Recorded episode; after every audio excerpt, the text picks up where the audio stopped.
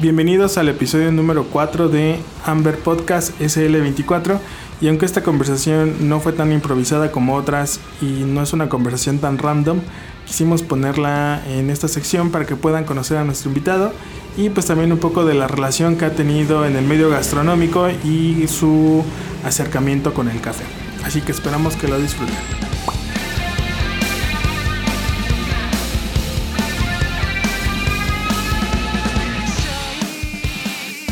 Pues el día de hoy tenemos a un invitado, a un, amigo nuestro que conocimos en épocas de pandemia, hace un año. Y pues bueno, eh, hoy nos acompaña Beto Lanz y me gustaría que él se pudiera presentar con, con ustedes, la audiencia, que nos puede decir quién es Beto Lanz, qué hace, qué se dedica. Eh, ahora sí que lo que nos quieras compartir, Beto, este es tu, tu espacio. Ok, muchas gracias por, por invitarme, es, es un honor y sobre todo es un gusto porque hablar de café siempre es algo muy sabroso. Es, es, un tema que da para sentarse días o semanas. Eh, yo, yo, no sé exactamente cómo describir lo que hago porque llevo eh, tantos años y ha habido tantas variaciones en mi profesión okay. que voy a tratar de, de, resumirlo. Soy, soy un periodista gastronómico, okay. escribo, hago fotografía, y los textos que escribo son básicamente eh, son crónicas okay. crónicas de lo que viajo uh -huh. crónicas eh, que narran las personas a las que conozco y las eh, los sitios que he tenido la oportunidad de visitar el, los platos los vasos y las tazas que he tenido oportunidad de probar a lo largo de mi vida yo nací eh, en, en, un, en, medio de una familia, soy hijo de, de antropólogos documentalistas, okay. entonces eh, he tenido la fortuna de viajar, a veces queriendo y a veces casi sin querer, uh -huh. eh, desde que soy muy pequeño y, y aunque juré muchísimas veces no dedicarme a esto, acabé tomando la cámara como herramienta y, okay. y acabé viajando. Entonces, eh, actualmente me dedico a escribir. Eh, a, hago asesorías para muchos eh, cocineros, para muchos restaurantes, pero lo más importante, creo, o, o al menos lo, lo, más satisfactorio de mi trabajo, es tratar de dar a conocer cuál es el origen de las cosas que comemos y de las cosas que bebemos. Ah, okay creo que vamos a tener mucho tiempo para explicarlo un poquito uh -huh. más detalladamente, pero a mí me gusta cuando veo la cara de una persona que está comiendo o está bebiendo algo y ver el, ese placer, esa satisfacción okay. o, o, esa cara de, de, intriga cuando, cuando está probando algo. Entonces creo que mi trabajo consiste un poquito en, en explicar eh, lo complejo que es hacer llegar un producto de su lugar de origen hasta ese plato, hasta ese vaso uh -huh. o hasta esa taza, ¿no? Okay. Esa es Ese mi es profesión, es... eso es lo que me divierte hacer. Y pues ya llevo mucho tiempo haciéndolo. Ya como 20 años, ¿no? ¿O cuánto tiempo llevas? ¿Más? No, no yo creo que más. ¿Más? De, dejé de llegó, llegó, llegó, un momento donde dejé de contarlo porque ah, okay. el contarlo me hacía también eh, ver eh, la medida en la que yo iba envejeciendo y, y, y, en algún momento hasta lo que me iba cansando. Así que ya dejé de contarlo, sí son muchísimos años ya ah, okay. de estar haciendo esto, pero la verdad es que en vez de contar años, uh -huh. cuento personas, okay. cuento lugares y cuento este a lo mejor el número de tacos que me he comido. Yo creo que, yo creo que esas son las medidas de mi vida, ¿no? Qué buena onda. Oye, este, estaba checando tu, tu Instagram antes de, de, grabar este, este episodio y me llamó la atención en particular dos, dos publicaciones o, o dos, dos, fotografías uh -huh. eh, y es un poquito de lo que acabas de, de hablar. Una, eh, hablabas acerca de, de que muchos piensan que tú te dedicas a la fotografía pero que en realidad escribes más de lo que fotografías, ¿no? algo así decía, digo, de manera general, ¿no? Eh, ¿dónde, dónde estás publicando? ¿Publicas tus crónicas? Eh, ¿Dónde podemos como encontrar esa información que, que escribes? Mira, durante muchos años, cuando, cuando todavía la- la- los medios impresos tenían eh, la mayor parte de la importancia para quienes escribimos o para quienes publicamos, eh, trabajé para distintas editoriales. En periódicos o en diarios, pues trabajé con Reforma, con Excelsior, con El Universal, este, en fin, o sea, para, para periódicos de circulación nacional.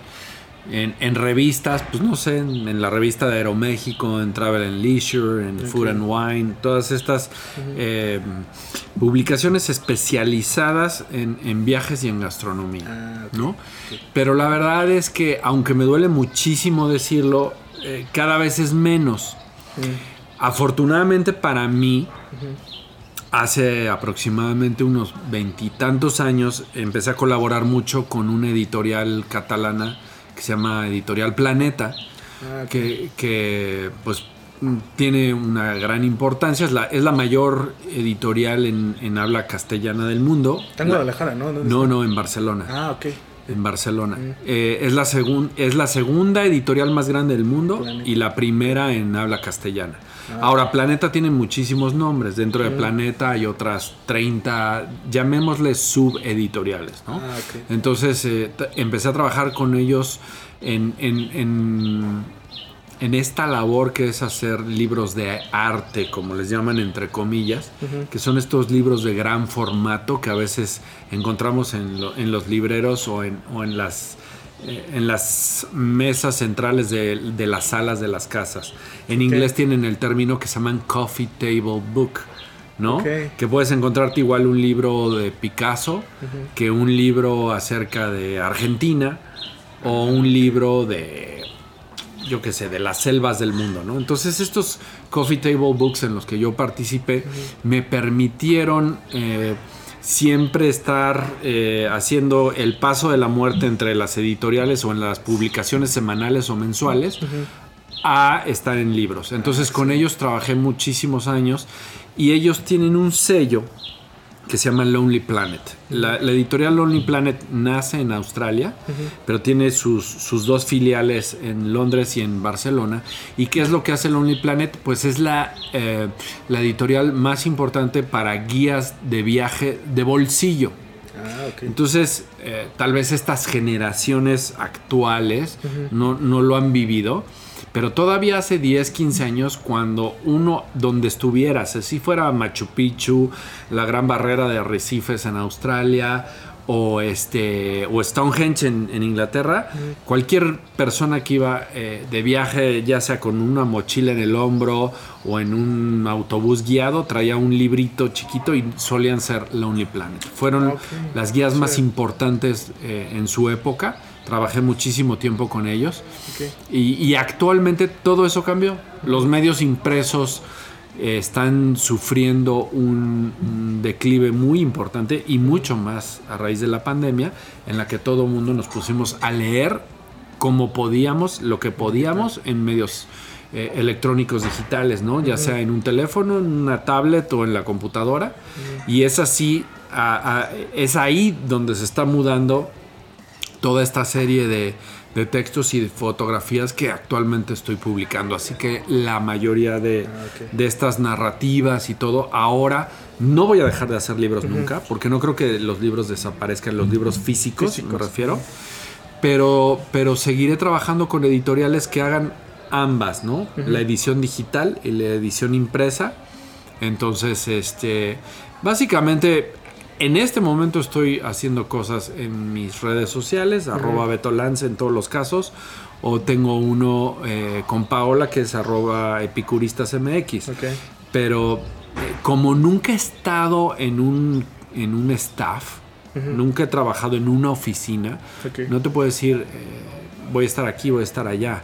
Depende, si hago un viaje a Veracruz o hago un viaje a Galicia, eh, más bien yo ofrezco esto a mis editores, que, que tengo 10, 15, 20 editores, y, y el primero que lo cache es el primero que lo publica. Entonces es difícil decirte, me van a encontrar cada mes Sí, o cada claro. semana en tal, ¿no? Ok, perfecto.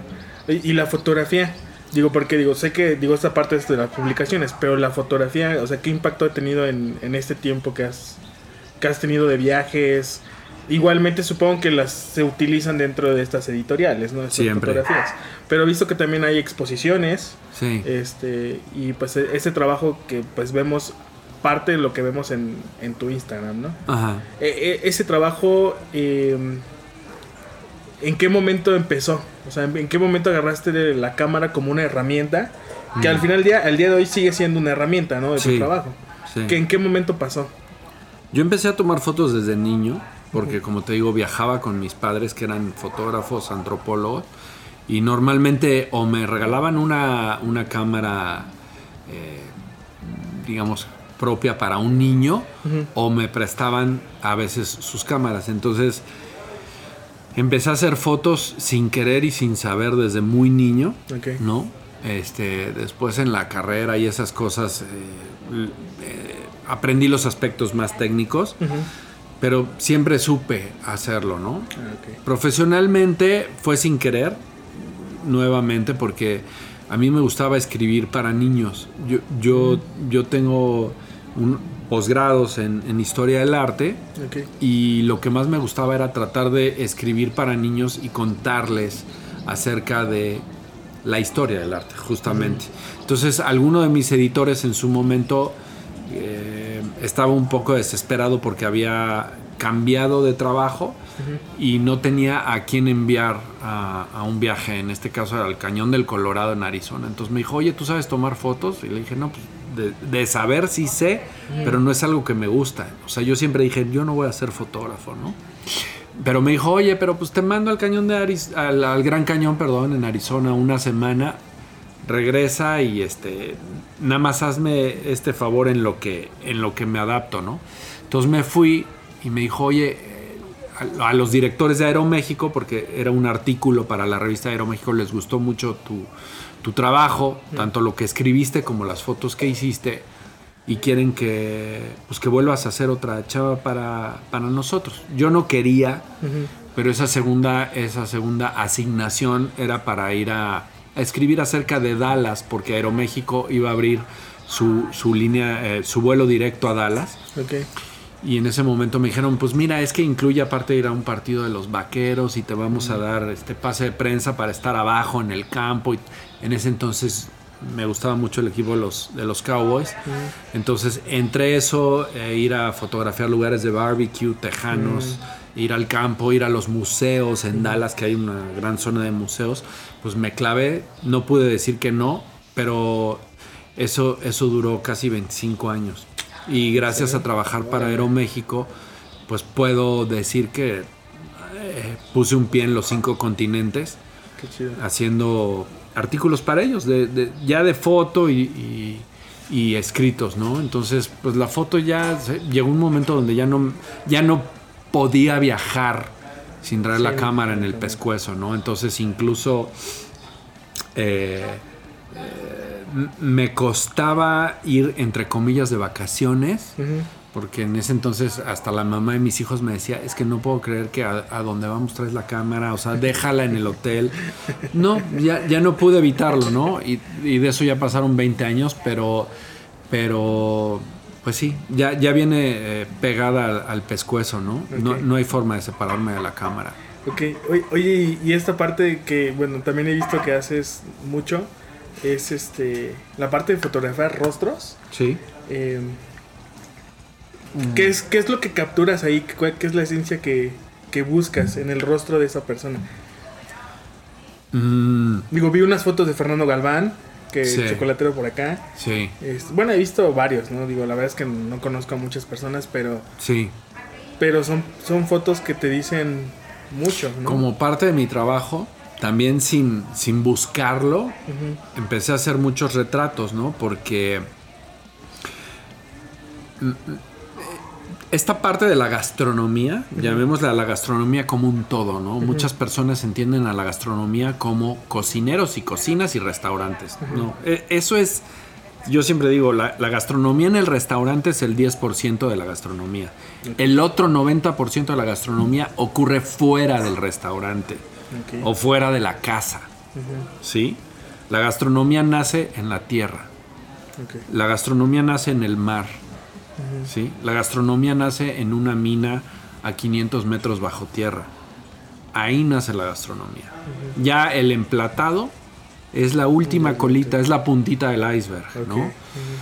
Entonces, eh, yo me empecé a clavar más en temas de gastronomía hace unos 18 años, más o menos. Y hubo un momento donde, eh, después de fotografiar platos o después de, re- de- de hacer fotos de los restaurantes y todo esto, me di cuenta que había algo que faltaba. Y entonces fue cuando me vinieron muchas memorias de todo lo que viví de niño con mis padres. Porque ellos al ser antropólogos me llevaban a mí de vacaciones a las comunidades eh, de pescadores en Veracruz o de artesanos en Michoacán, ¿no? O a las comunidades indígenas en la Tarahumara. Y yo me acuerdo cómo se acercaban ellos a la gente al ser antropólogos, ¿no? Entonces descubrí que sin saberlo yo tenía esta especie de facilidad, entre comillas, de acercarme a la gente. Entonces, en algún momento empecé a fotografiar a los que cocinaban, ¿no? Porque yo pensaba, pues qué, qué, qué rico está tu plato. Es un plato precioso, esta preparación es maravillosa, pero qué feo nada más tomarle la foto al taco y darle la espalda al taquero. Sí, claro. Ese taco no se hizo solo. Lo- te lo preparó un taquero. Pero para que el taquero te pudiera hacer ese taco, antes tuvo que haber un carnicero o un tablajero que despiezara a ese cerdo. Y antes de él hubo un ganadero o un criador que vio nacer a ese cerdo, que le dio de comer, que lo engordó, que lo cuidó y que después lo envió al, al- al matadero o al rastro, ¿no? Entonces empecé a fotografiar los rostros de todas esas personas que intervenían en el proceso, ya sea de sembrar una semilla, de, de- de inseminar a una vaca, hasta llegar a un plato. Entonces, para mí, retratar a la gente es una forma, por un lado, muy personal de hacerle yo un homenaje y decirle te respeto mucho por tu trabajo, porque creo que hasta hace algunos años no se le daba el respeto y el crédito a todas esas personas, ¿no? Nada más se aplaudía al plato o si acaso al chef, pero no se le daba el crédito a quienes están detrás. Entonces mi trabajo hoy, casi obsesivo, es el de fotografiar esos procesos y a esos otros autores. Entonces, como ahorita dices, el, el- el caso en, en, eh, en el que fotografía a Fernando, lo estuve buscando y buscando y buscando hasta decirle, es que sí me interesa probar tus chocolates, pero ahorita mi misión es retratarte a ti y a ti en tu taller trabajando. Porque detrás de esa barra que ahora ya obtuvo medallas de oro a nivel mundial, detrás de esa barra hay mucho trabajo. Y le dije, y el día que se pueda vamos a ir a la finca cacautera a fotografiar a los que cuidaron Mm, a esos árboles para que pudieran dar estos frutos y para que tú pudieras hacer estos Ah, chocolates. ¿Me entiendo? Sí. Entonces creo que en el periodismo gastronómico, que en la investigación gastronómica, que entre los gastrónomos, todavía no hay muchas personas que se den a esta, a esta labor. ¿no? Hay muchos investigadores que leen mucho, hay muchos investigadores que experimentan mucho, pero creo que no, no se está haciendo suficiente labor, al menos en México o en América Latina, de profundizar en estos temas. Y para eso yo retomo ejemplos de personas como, como el chef Ricardo Muñoz Urita o como del fotógrafo Ignacio Urquiza, que para mí, o, o las co- cocineros como Alicia Gironella, como Gerardo Vázquez Lugo, que han realmente entregado parte de su vida a esta a esta otra cara de la gastronomía, ¿no? Que es la de que es la de poner los pies en el lodo y la de y la de darle rostro a quienes muchas veces no lo tienen. Entonces, esa es la parte que a mí me gusta hacer. Está muy interesante porque recién platicamos en, en, otro episodio de esta de esto mismo que tú comentas. Eh, digo, hablando un poquito dentro de lo que nosotros hacemos, que es café.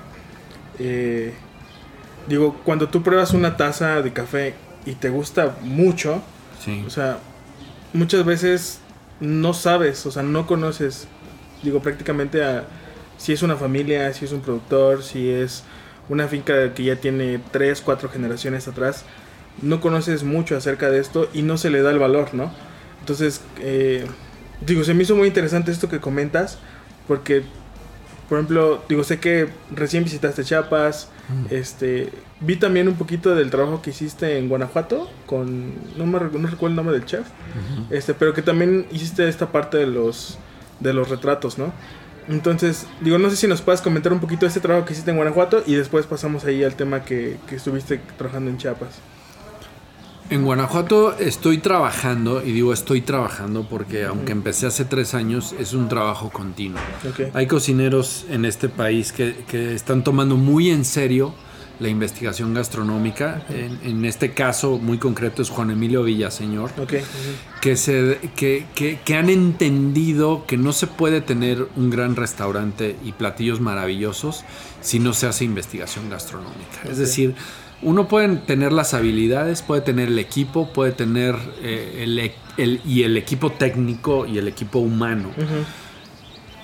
Y para hacer, para hacer unos menús extraordinarios. Pero, pero muchas veces en esas cocinas no se siente el fondo, ¿no? O no se alcanza a ver el fondo. Entonces, eh, Juan Emilio y yo llevamos varios años trabajando en investigación gastronómica que consiste en, en este caso, en viajar no solo por Guanajuato, porque la verdad es que los límites eh, políticos de los estados para mí son una pendejada. Para mí los, los estados pues se pueden dividir para las ambiciones políticas o para dividir a los ranchos, pero pero la gastronomía no respeta esas fronteras afortunadamente. Entonces, en este país hay muchas cocinas, en México hay diversas cocinas regionales. Y, junto con Juan Emilio he recorrido la región que corresponde a lo que es, conocido como el Bajío, ¿no? Que es ah, parte de Jalisco, Guanajuato, Michoacán, Querétaro, San Luis, ¿no? Eh, buscando productos, productores, recetas preparaciones y utensilios que van desde conocer a la persona que hace el molcajete con sus manos, a la persona que cosecha el, el joconostle o choconostle de, los, de las cactáceas, hasta la persona que hace la coctelería más compleja del mundo. Y todo eso es algo que vamos trabajando chef o cocinero y gastrónomo al mismo tiempo y todo eso se resume en un trabajo de un restaurante que hoy está considerado como uno de los mejores del país. Y este pero es un trabajo de mucha conciencia, de invertir mucho tiempo, de invertir dinero, pero pero eso se siente en el plato. A veces no tienes que explicarle el plato al comensal, simplemente ves como como te dije desde un principio cómo le brillan los ojos y ya si él pregunta, le contamos toda esta historia detrás, del plato, pero en esencia es eh, hacer una cocina con congruencia, ¿no? Y en el caso de Chapas, pues es una historia más larga que no sé si tengamos tiempo de que te la cuente. Porque, pues, porque ese es mi enamoramiento de, con el café, que, es, lo que hoy nos tiene aquí sentados. Sí, claro, sí. Digo, perdón que haya preguntado tantas cosas, pero a mí me, tiene como con mucha curiosidad el trabajo que haces. Este, y digo, recién nosotros iniciamos en el mundo del café. Tenemos tres años prácticamente. Mm. Este, pero hemos encontrado con muchas personas eh, que tienen una pasión como increíble en cuanto a estos temas del café, tanto quienes están sembrando, quienes están cosechando.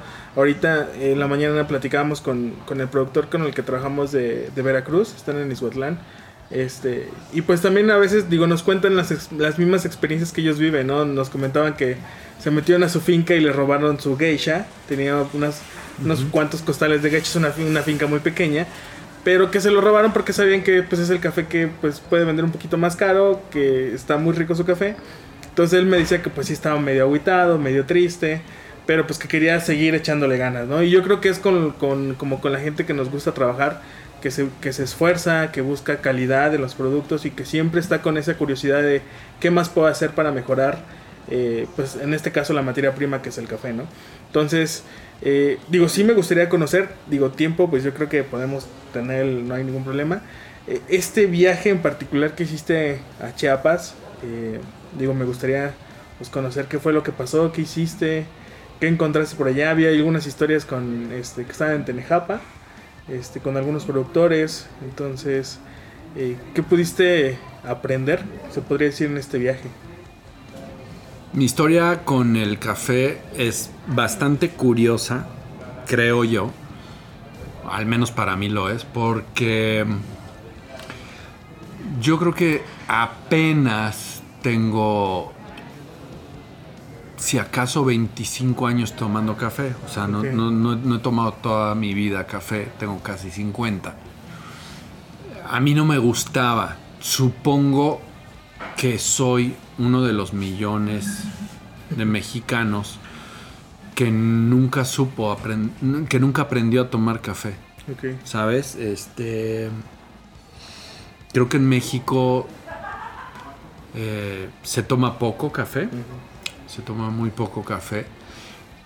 Y de todo ese café que se toma, un mínimo porcentaje es en una buena taza de café.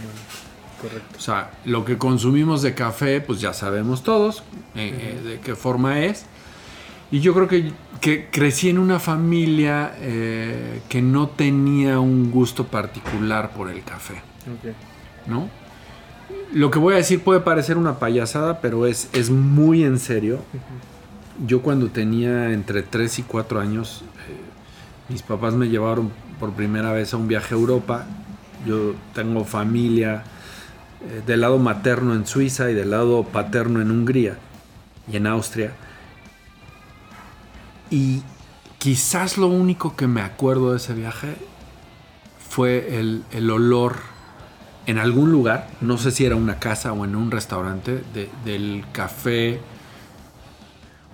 preparándose, saliendo quizás de algún tostador, pero fue un olor que, que nunca pude olvidar, y que me di cuenta de ello hasta que quizás en la adolescencia volví a oler un, café en ese nivel de tueste.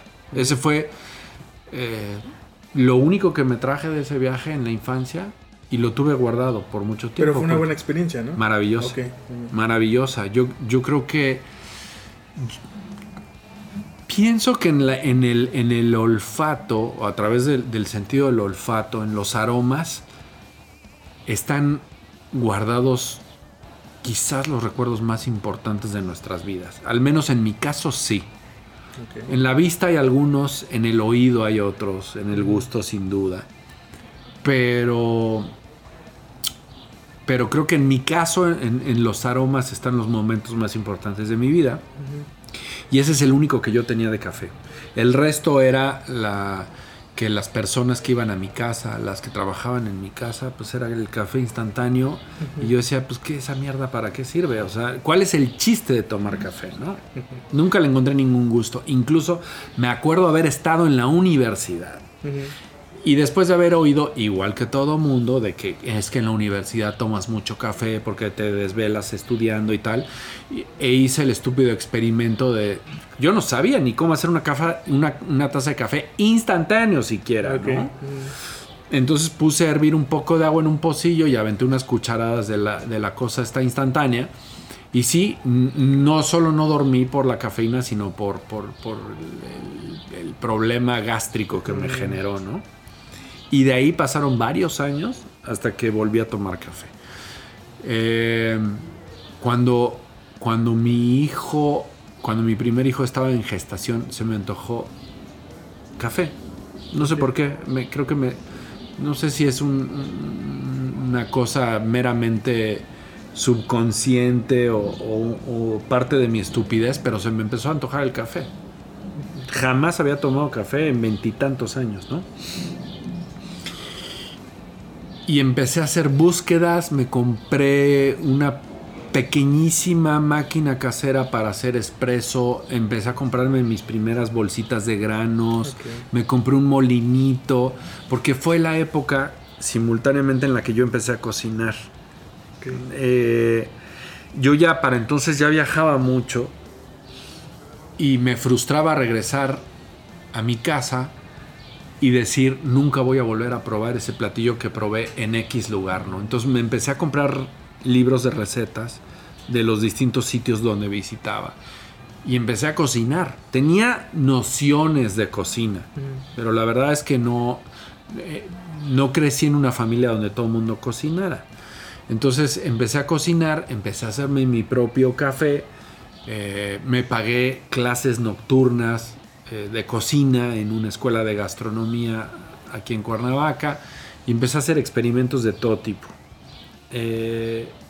sopas, postres, pastas, lo que fuera. Yo cocinaba de todo en ese momento, ¿no? Y, al mismo tiempo me empecé a hacer mis tazas de café. De manera absolutamente empírica. Y una vez iba y me compraba un tostado bajo, medio, alto, intenso, tal. Era una época que yo creo, estamos hablando de hace más de 20 años, donde todavía ni siquiera entraba la cadena de la Sirena a México. Y la verdad es que yo creo que 99 o 98 de cada 100 mexicanos tomábamos muy mal café y nos conformábamos con muy poco. ¿Sí? Con muy poca calidad, con muy poco barismo, con tuestes eh, extremistas. Este, nuestro paladar era un paladar conformista en general, el mío, empezando por el mío. ¿eh? Entonces, eh, la verdad es que cualquier cosa que yo hiciera en mi casa moliendo mi grano y, empecé a comprar compré mi primera prensa francesa me sabía mucho mejor que lo que podía conseguir en la mayoría de los sitios allá afuera ¿no? después llegó la sirena y, lo que me gustó de ese lugar, primero que nada, pues eran sus sillones, como hasta hoy, y creo que el 99% de la gente que va ahí va por sus sillones y por la música y por el, por el aroma. La verdad es que si algo nos ha enseñado ese lugar es la importancia del aroma, ¿no? Y empecé a comprarme los granos que vendían ellos, ¿no? Que decían Kenia, este, Etiopía, Sumatra, Colombia, Guatemala, etc. Entonces empecé a entrar en eso. Y un día de la nada, hace, ya no sé, quizás 10 años, 20, 12, 15, no sé cuántos, me habló una persona y me dijo, oye, tú que estás tan metido en gastronomía, ya estaba muy empantanado en gastronomía y ya tomaba bastante café y cada vez que viajaba buscaba tomar café. Este, de, cualquier tipo, ¿no? O sea, yo ya tomaba mucho café, pero realmente no sabía de café. Sabía que me gustaba, pero no tenía conocimientos más allá de eso. Entonces me dicen, te voy a presentar un cuate, este, que se llama cafeólogo. Le digo, ah, sí, ¿cómo se llama? Pero ¿cómo se llama? No, se llama cafeólogo. No, no, no, no, no. A ver, cepillín no se llama cepillín. claro. ¿No? Y este, me presentaron a cafeólogo y, y hubo una química inmediata con este güey porque pues el tipo no es, eh, eh, eh, no, en ese momento no había estudiado nada que tuviera que ver con café. El tipo había estudiado filosofía y había hecho coqueteos con muchas cosas, pero nos pusimos a hablar de cualquier cosa, creo que excepto de café. Creo que al último hablamos de café, pero nos pusimos a hablar de mil cosas y nos, mm, nos caímos muy bien como, como personas y, y en algún momento me dijo, quiero invitarte a probar café nos vimos después de eso dos o tres veces más. Él desde entonces, él ya vivía en, San Cristóbal de las Casas, él es chiapaneco, pero había, había estudiado algunos años en México. Pero le dije, sí, hay que volver a vernos para platicar y me dijo, y te voy a preparar café. Entonces me empezó a preparar tazas de café y me empezó a explicar pues los fundamentos de una taza, ¿no? ya no hablemos de taza de excelencia, de una buena taza de café. Punto. Y el tipo me empezó a hablar de, pues de la parte del cultivo del café, de las cosechas del café, de los procesos de fermentación, de lavado. Después entramos en temas de barismo y en fin.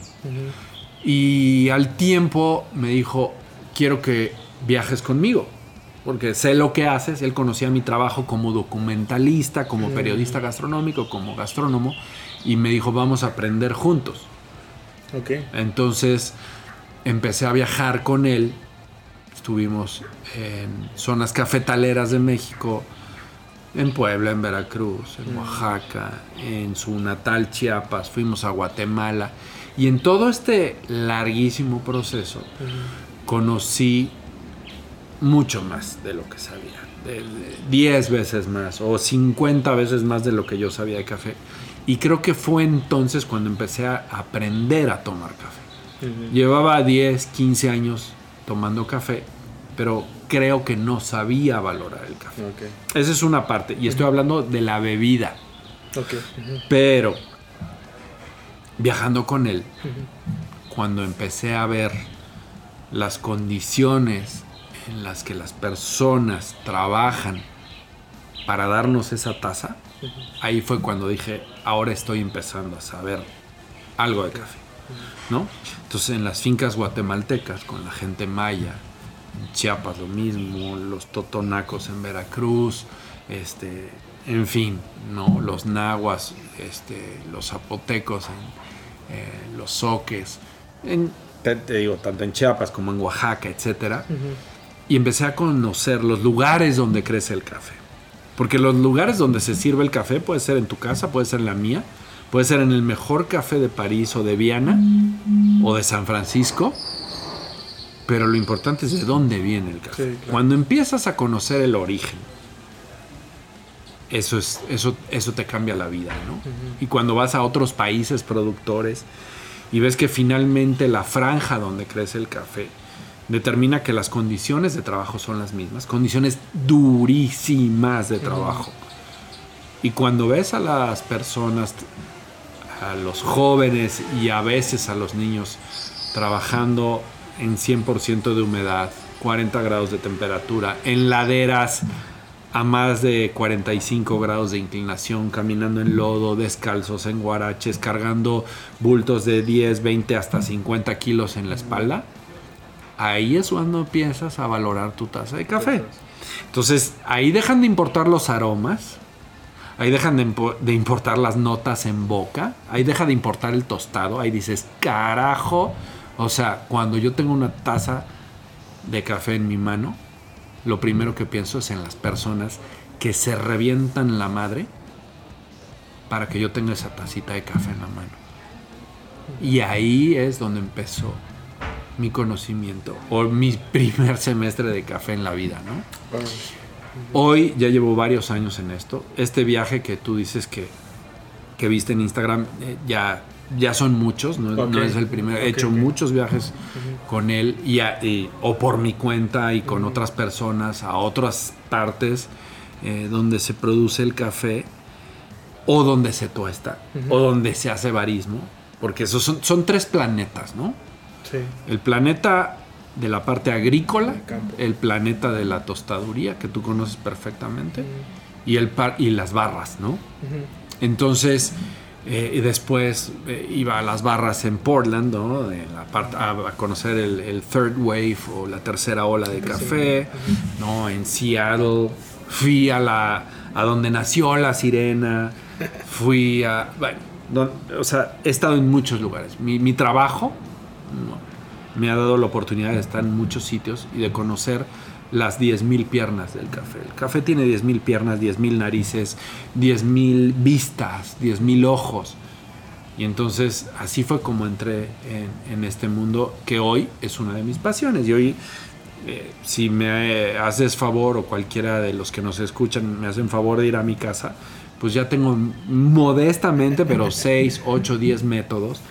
Muchas veces me dicen, oye, ¿por qué no has venido ¿no? A, la, barra de café? Porque a veces ya no lo necesito. A veces tengo mi, método para hacer eh, mi cold brew, mi prensa, mi moca, mi B60. O sea, me complazco a mí mismo, te compro a ti o le compro a otro o me, o me mandan café de otros sitios o me traen de regalo a alguien que fue a X, se acuerda de que me gusta el café y me trae, un poquito. Y ahora pues soy un gran, gran aficionado al café en, en un, en una etapa embrionaria. Estoy aprendiendo, estoy dando mis primeros pasos en el café eh, después de 15 años de haberme tomado eh, eh, no, de, ve- perdón, de 25 25 años. años de haberme tomado ese instantáneo para no quedarme dormido en la universidad, ¿no? Ok, oye Beto, y esto que nos comentas de, de lo que has visto tú de primera mano en, el- en los cafetales, con estas comunidades, ¿a qué crees que se deba que aquí en México, digo, siendo un país productor, donde 15, 16 estados producen café y que tenemos buenos cafés, sigamos tomando un mal café. No digo que al final del día es lo que tú comentabas, no o sea, gran porcentaje de las personas que toman café en México toman el instantáneo o no toman o no tienen conocimiento de quizá que existen buenos cafés o no lo valoran, ¿no? ¿A qué crees tú que se deba esta situación? son malas costumbres, ¿no? Así como te puedo, o como te acabo de decir, que, que, que en mi familia siempre se tuvo la mala costumbre de tomar mal café. Okay. Yo creo que pasa en la mayoría de las casas en México. Es más, yo te puedo decir porque lo he visto, que la mayoría o muchísimos de los productores de café Ah, toman mal café. ok. o, o no saben o no les interesa, porque, pero no es un pecado, es Ujú, su sí, sí, gusto sí. Y, y lo respeto muchísimo, pero no les interesa hacerse una taza más, más compleja de la que de la que han tomado por generaciones, ¿no? Ok. O sea, creo que es una cuestión un poco de, de- de mala educación, de mala comunicación, que, no tiene que ver con, con cuestiones eh, sociales ni económicas. ¿eh? Ok. Es simplemente no se han hecho eh, planes correctos de difusión, de educación, De en este sentido, ¿no? Te digo, los propios eh, campesinos que trabajan en los cafetales o no les gusta el café o se lo toman de una manera que a ellos les fascina, pero que entre comillas no es la correcta. Bueno, ¿quién soy yo para Sí. decir cuál es la correcta, no? Creo que ellos saben cuál es la correcta. Pero en la forma en la que estás diciendo, de tasas de excelencia y de concursos y de torneos, pues no, se la toman muy diferente. Porque sus necesidades son otras y porque su paladar es otro.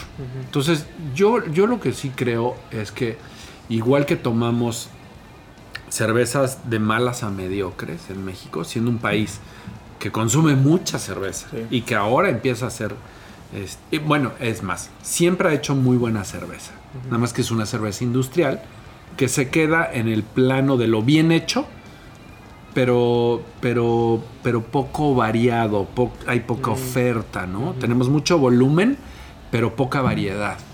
Yo creo que es muy parecido a lo del café. ¿Tomamos mucho café? Sí, pero X. ¿Tomamos mucha cerveza? Sí, pero X. Este, ¿Comemos eh, mucha carne? Pues sí, pero la cocinamos X. ¿No? Sí. Eh, eh, yo creo que es eso. Yo creo que apenas son estas generaciones a la que tú perteneces.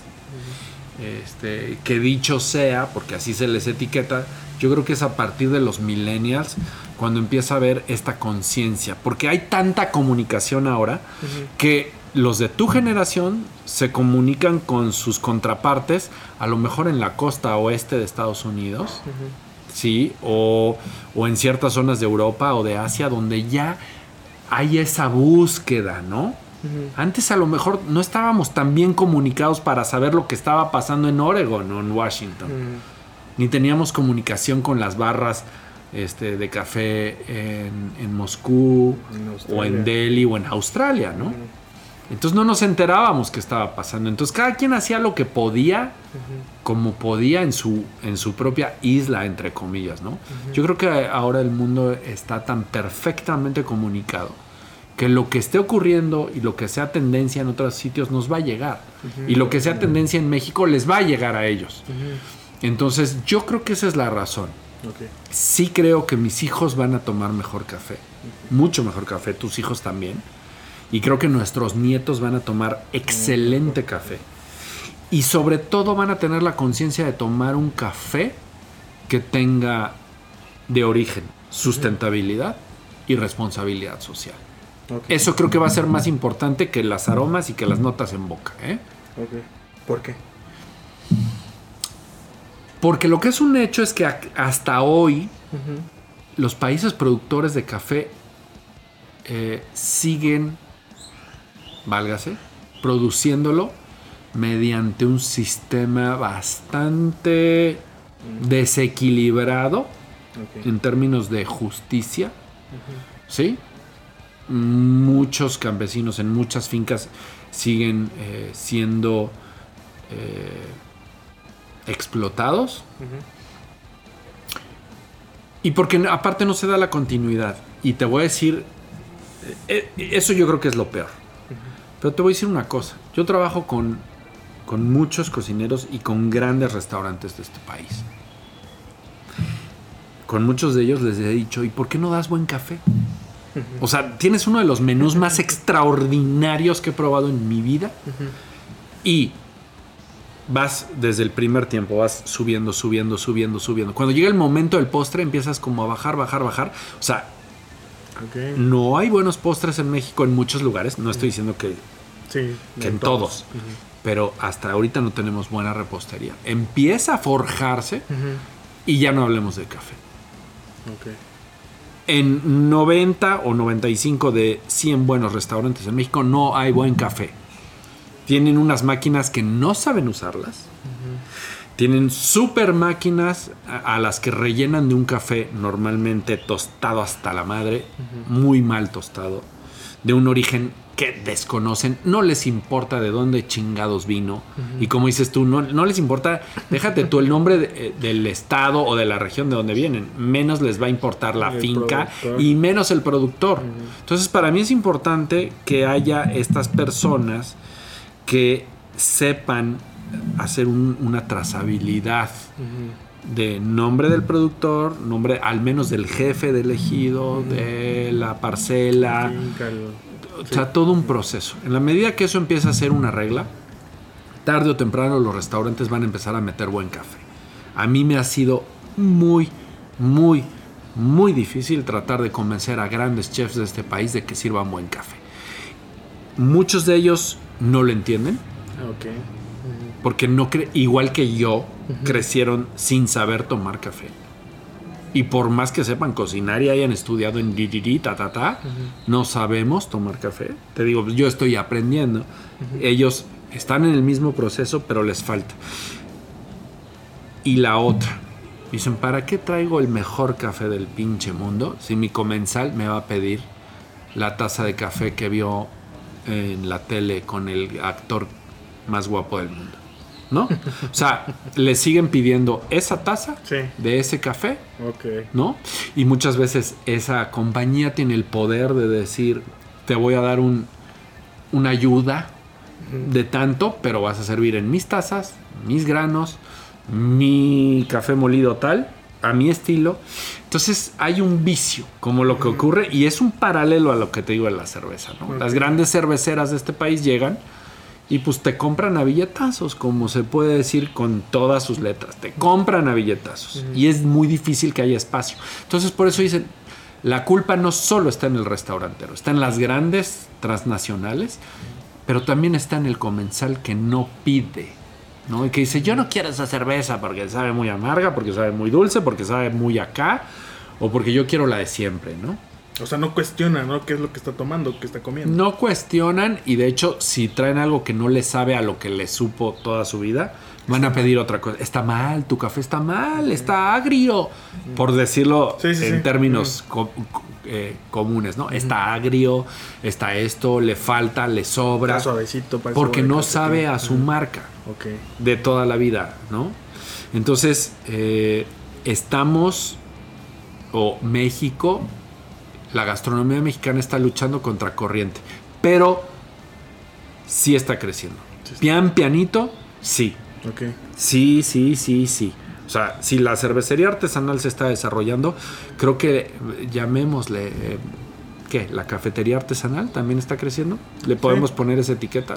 Pues sí, digo, aunque me está en boga lo de que yo también tengo ahí un conflicto con el término de café de especialidad, Ajá. que es como eh, Mm. Este movimiento que ha nacido con la intención muchas veces de sí de valorar el campo, valorar toda la cadena, que tengas una buena taza de café, pero digo, muchos pienso yo que se han desviado, ¿no? Como que han lo han visto como parte de mercadotecnia para poder vender más mm. y decir... Pero no es un desvío, ¿eh? ¿Qué crees que sea? Yo, yo lo que creo es que es una banderita que usan.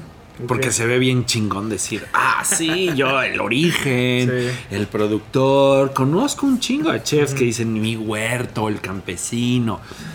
A ver tus zapatos, no mames. Tú nunca en tu pinche vida te has parado en un huerto, ni en un cafetal, ni en una milpa. Entonces lo usan de bandera. Ok. ¿Sabes? Es una bandera. Es una banderilla.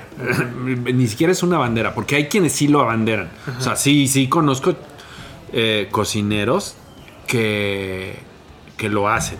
O sea, que pasan del dicho al hecho. Muchos. Pero hay una inmensa mayoría que ven que con esa camisetita te ves más lindo. Mm. Y entonces dicen, sí, yo apoyo al productor de maíz. Sin maíz no hay país. El clásico discurso mamón. Y en su pinche vida han entrado a una milpa, ¿no? Lo mismo pasa con el café. ¿Sabes? Lo mismo.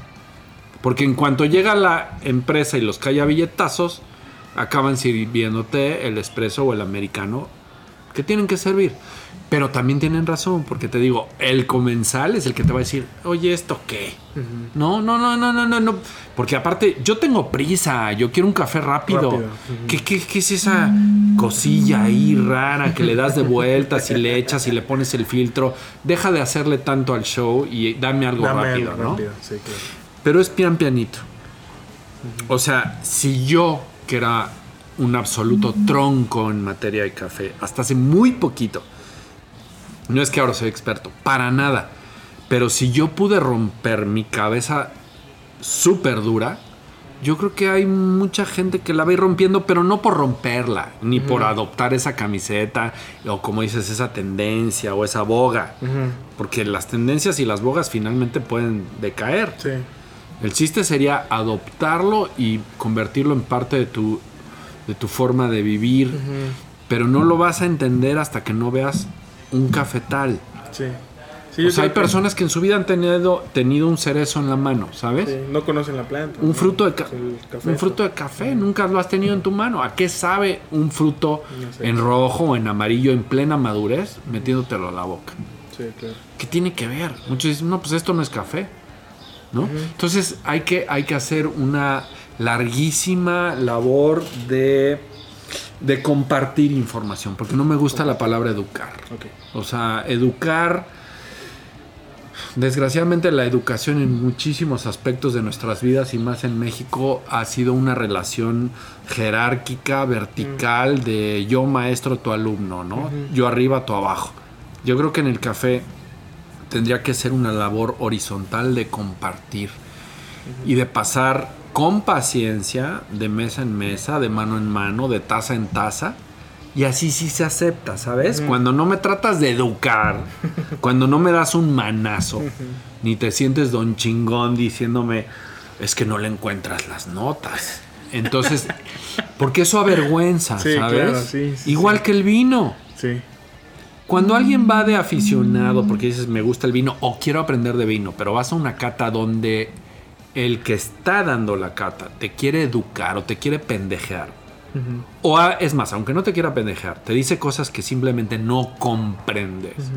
Es difícil que tú lo vayas a adoptar, porque te va a dar vergüenza estar quedando. Es una barrera, ¿no? Que eh, ponen al final del día. Pues sí, y, esa barrera se llama ignorancia. Entonces, cuando uno se siente ignorante, le da miedo preguntar y le da miedo hacer reconocimientos o decir, oye, a mí este vino me huele, este como a como alberca inflable, me huele como a flotis cuando Ah, cabrón, puta, no, pues nunca lo había pensado, yo pensé que eran frutos de bosque. No, güey, huele a flotis. Pues qué tiene de malo? Si ese si eso dicen tus neuronas, a eso huele. Y entonces en el café, que es una bebida 400 veces más compleja que cualquier vino, pues imagínate, la labor es titánica. Sí, es complicado. Si aprender de vinos es difícil, aprender de café literalmente es 400 veces más complicado porque es una bebida mucho, mucho más compleja en términos organolépticos que el vino. Entonces, no nos va a dar tiempo esta vida. O sea, a mí me faltan si bien me va, o sea, si, si todo sale bien, 20, 25 años más de vida, ¿sabes?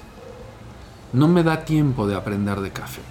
No voy a, no voy a aprender o no me voy a poder graduar como experto en café. Voy a saber lo que me gusta y lo que no me gusta. Pero necesito renacer o reencarnar tres o cuatro veces más para saber hacerme una taza que pueda concursar. Sí, claro. ¿Sabes? Si eso sucede y me toca vivir en la época de mis bisnietos o de mis tataranietos, voy a estar muy contento porque ellos ya van a saber mucho más de lo que sabemos hoy. Los nietos de Ángel, los nietos de Beto, van a ser mucho más, por un lado, exigentes en cuanto a la, la calidad de su café, pero por un lado a lo mejor ya van a tener la paciencia y el talento de saber enseñarles a otros a producir, a tostar y a servir café. Y a degustar una buena taza de café. ¿no? Pues sí, pues sí. Ok. Así que te felicito por tu labor. No, no. El que estés, el que estés grabando estas idioteces No, es importantísimo. Ok. Porque tú hace media hora que no me he callado, me preguntaste qué hace falta difundir. Entonces el hecho que tú hoy te hayas tomado la molestia de traer tu computadora, tu micrófono y que hayas abierto un podcast para eso, significa que tengas o no mucha experiencia o hayas desarrollado poco, medianamente tu talento, lo que sí estás haciendo es que estás aportando algo que muchos no aportan. Porque hay, ahora ya podemos decir que hay buenas barras en Ciudad de México, en Guadalajara, una que otra en Monterrey, Monterrey, y por ahí. Eh, Hay, hay cosas interesantes y dignas de difundir. Pero la mayoría de ellos no está haciendo esta difusión. Sí, o sea, difunden en sus barras cuando alguien va y se les sienta enfrente. Y se queda más de 10 minutos. Pero muy pocos son los que le están dedicando un espacio más allá de la barra, como lo estás haciendo tú. Así que, aunque ahorita me estén escuchando tres personas, finalmente estás logrando tú tu cometido. Y este es tu granito de café. Esta es tu aportación. Que en algún momento va a germinar. Sí, esperemos. Así que- sí. Pues a viajar, Sí, conocer más. hay que ir a las montañas, hay que ir a donde hace mucho calor, a donde hay un chingo de humedad. Y hay que empezar a comprar lo que se pueda comprar. Tostado, sin tostar. Este, y que cada quien se experimente en su casa qué métodos son los que más le gustan. El otro día, Cafeólogo me, me puso una espantosa porque por alguna razón X que ya les platiqué, el otro día me regalaron una de estas máquinas. Una que. No voy a decir la marca, pero una de las que usan cápsula. Me Ah, regalaron ya, una ya, así, pero este último modelo, ¿no? Órale. Y entonces, en agradecimiento, porque lo agradezco, porque no toda la vida dispongo de mis 20 minutos. Todos los días de mi vida, debo decirlo. Me levanto, voy a la cocina, muelo y preparo cualquiera de mis métodos. Pero normalmente ese ritual son al menos 20 minutos. Al Sí, menos. promedio. Eh, Porque muelo a mano. Mm. ¿no? Y porque a 20, 30 minutos a veces, ¿no? Pero no siempre dispongo de ese tiempo. Hay otras ocasiones en las que me tengo que levantar, ir al baño, lavarme el hocico, meterme a bañar, vestirme y voy a salir corriendo y me tengo que hacer una de las de cápsula. La tengo y no es pecado, lo confieso. Y me mandaron la último modelo, ¿no? Entonces, en agradecimiento, porque yo soy agradecido. Subí y son bien bonitas. Las tazas que hace son preciosas y huelen de poca madre. Toda la casa huele increíble. ¿Qué haces con eso? Yo sabía que a ti también te tenían agarrado de ahí. Le dije, oye, soy una persona agradecida. Aparte, pues tú tienes un, este, un staff, ¿no? Tú tienes una corte que te prepara tu café Sí, todos los días. Tu negocio, tú llegas a tu negocio y puedes escoger todos Lo los que métodos quieras. que quieras. O sea, eh, eres un niño que vive en una juguetería. Yo no. Entonces, yo soy muy agradecido con que haya a veces métodos que se hagan en chinga y tener un, un café sabroso en seis minutos. Así que yo también me confieso este, culpable. No, no soy culpable. No siento ninguna culpa, ¿eh? Porque si algún, en, en estas tipo de entrevistas a veces dicen cuál es tu gusto culposo. No es nada culposo, es mi gusto. Me gusta también tomar de repente este tipo de cafés. Está bien. Cool. ¿No? Sí, Ya está. listo. Bueno, pues, este, pues muchísimas gracias, Beto, de verdad, por tu tiempo. Digo, es algo que nosotros valoramos mucho de las personas, el tiempo, que es algo que ya no podemos recuperar. Y el hecho que nos hayas permitido estar aquí conversando contigo es, es, es un honor también, el, el poder conocerte. Y pues saber que esta, esta información, esto que nos acabas de, de platicar, de comentar, pues también sirva para otros que nos escuchan, que también quieren empezar en el mundo del café, que se les ha complicado. Y pues también para los que nos escuchan que tienen barras, que tienen marcas de café, pues que podamos eh, hacer un poquito de conciencia, ¿no? Del que, de lo que estamos haciendo nosotros, que estamos, voy a decir entre comillas, al frente de la industria del café, porque yo no me considero que esté al frente, pero somos parte de. Entonces tenemos una responsabilidad. Y, y digo, creo que este tipo de espacios, para eso, pues es- estamos tratando de, de hacerlo. Y pues es- estamos muy contentos, Beto, de que nos hayas dado esta oportunidad, tu tiempo. Yo estoy más Muchísimas contento gracias. de que gracias a ti y, al- y algunas otras personas ahora haya forma de adquirir buen, buen café en Cuernavaca. Tú sabes que yo desde que te conocí justo como dices hace como un año en, Sí, el, menos. en el nacimiento de la pandemia empecé a comprar tu grano y, y- y no he dejado de hacerlo. Este no es comercial, porque la verdad es que nunca me, me comprometo con nadie más que con quien siento una tremenda afinidad y, y sigo y seguiré siendo eh, tu consumidor ávido, porque de verdad me gusta mucho lo que haces Gracias. y la forma en la que me das a veces de un origen y a veces de otro y este y lo voy a seguir haciendo. Muchísimas Gracias. gracias Ángel. A ti. ¿Cómo te encuentran en redes sociales? Por quien te guste buscar. Eh, uso mayormente Instagram, también tengo Twitter y, y Face. Ajá. Arroba Beto Lanz, Beto L-A-N-Z. Ok. Beto Lanz. Y ya. Perfecto. Bueno, pues muchísimas gracias a todos y nos vemos en el siguiente episodio. Bye. Listo. Muchas gracias. Muchísimas Muchas, muchas gracias. 50 minutotes, casi la hora. Estuvo chido. Ya ves, me hubieras dado una cachetada cuando era Ah, momento. estuvo bueno. Aparte, justo el momento en sacar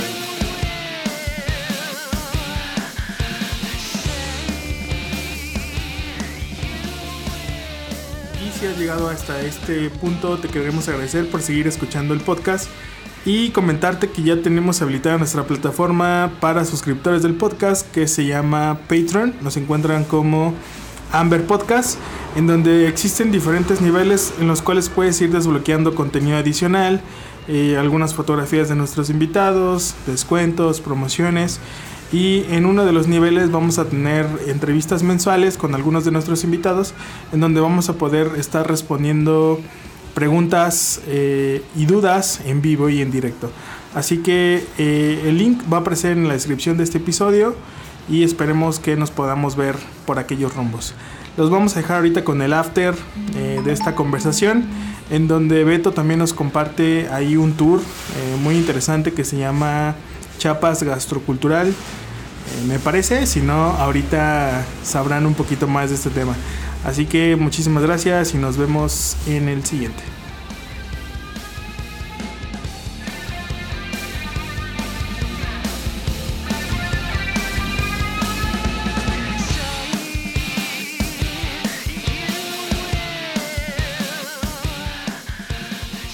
Aquí cabe hacer un paréntesis que para las personas a las que realmente les interesa la posibilidad de aprender más acerca del mundo del café, eh, en Chiapas, concretamente en San Cristóbal, hay un, laboratorio de cafeología dirigido por Jesús Salazar alias cafeólogo, que, eh, que te muestra desde un cafetal, o sea, ellos te llevan al cafetal, te permiten convivir con las personas que están cultivando, cuidando esos cafetos y a la vez, pues si te toca la temporada, pues, puedes eh, conocer el proceso de cosecha y si no, en el propio San Cristóbal ellos tienen un laboratorio, tienen un, un tostador de última tecnología, aprendes de tostado, de selección de granos,